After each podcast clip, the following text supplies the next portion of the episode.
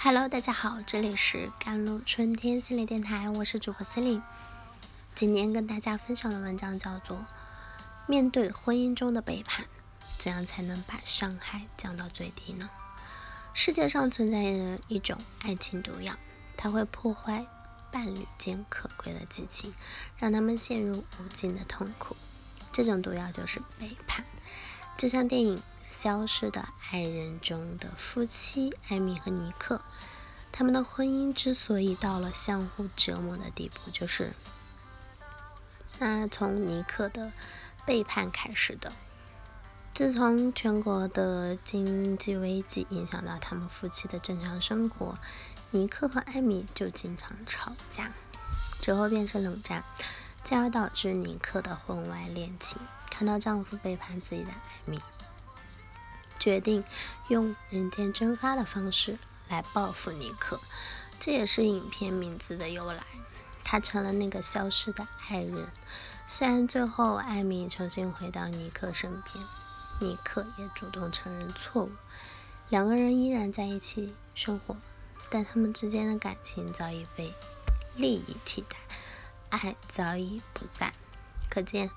背叛是爱情的毒药，也是婚姻危机的爆发点。当然，这里并不是说所有遭遇背叛的婚姻爱都不在了，而是想说，婚外恋情对婚姻有着严重伤害。每个人对婚外恋情采取的态度是不一样的。有的人会因为背叛那一方的诚恳道歉，选择原谅；有的人选择不再继续，分手告终。而还有的人就是凑合在一起，能够白头到老，也不是因为爱。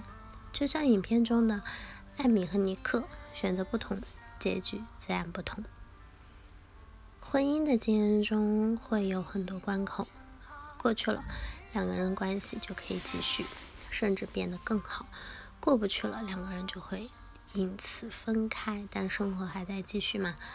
那么，面对婚姻中的背叛，怎样才能把伤害降到最低呢？首先，我不赞成像艾米那样的报复行为，因为两个人最后还是痛苦的活着，不可取，也不值得。更重要的是，这样的骗局也是违法的。其次呢，想要走出婚姻的伤害，需要我们认清现实后再做出选择。其一。被伤害那一方要问问自己还爱着对方吗？如果答案是肯定的，那还要问问自己能够确定对方爱自己吗？如果不确定或确定不爱了，那我建议放弃这段关系，因为这样的一方爱，另一方已不爱的婚姻模式太伤人，纠缠到最后也不会有什么好结果。可以想见。爱的那一方一定会想起对方的伤害，进而产生愤怒的情绪，争吵啊、翻旧账啊等伤害感情的事情会成为日常，这样就会消耗自己的那份爱，直至感情再次破裂。其二呢，如果有婚外恋情那一方能够幡然醒悟啊，有了悔改之心。那这时被伤害那一方也要问问自己，自己能够做到真正的原谅吗？如果能做到，对这段感情仍抱有很大信心，那就选择重新开始；如果接受不了，做不到，建议分开。其三，真正接受现实，坦然面对分离这件事啊。著名的心理学家海贤老师呢曾说，很多时候放下就是我们。从这段经历中发展出了新的故事。这个故事里有勇气，结束一段不适合自己的关系是需要勇气的。坦然面对分手这件事是，就是放下。但放下不是一件容易的事，毕竟伤害还在嘛。但我们要明白，无论自己多么愤怒，事实已经无法改变，只能接受现实。无论自己多么悲伤或失落，对方的爱。也动摇过，无论自己多么不甘心，我们要明白，走出伤痛没有依靠自己，因为自己的生活需要自己负责。我们没有必要因为他人的过错让自己一直陷入到痛苦中。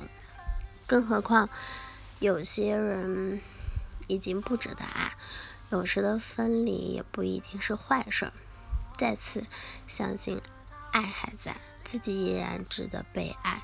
很多人因遭遇背叛后不敢再去爱，一方面是害怕再次受到伤害，另一方面也是对自我产生怀疑，觉得自己不值得被爱。其实，现实并不是这样的。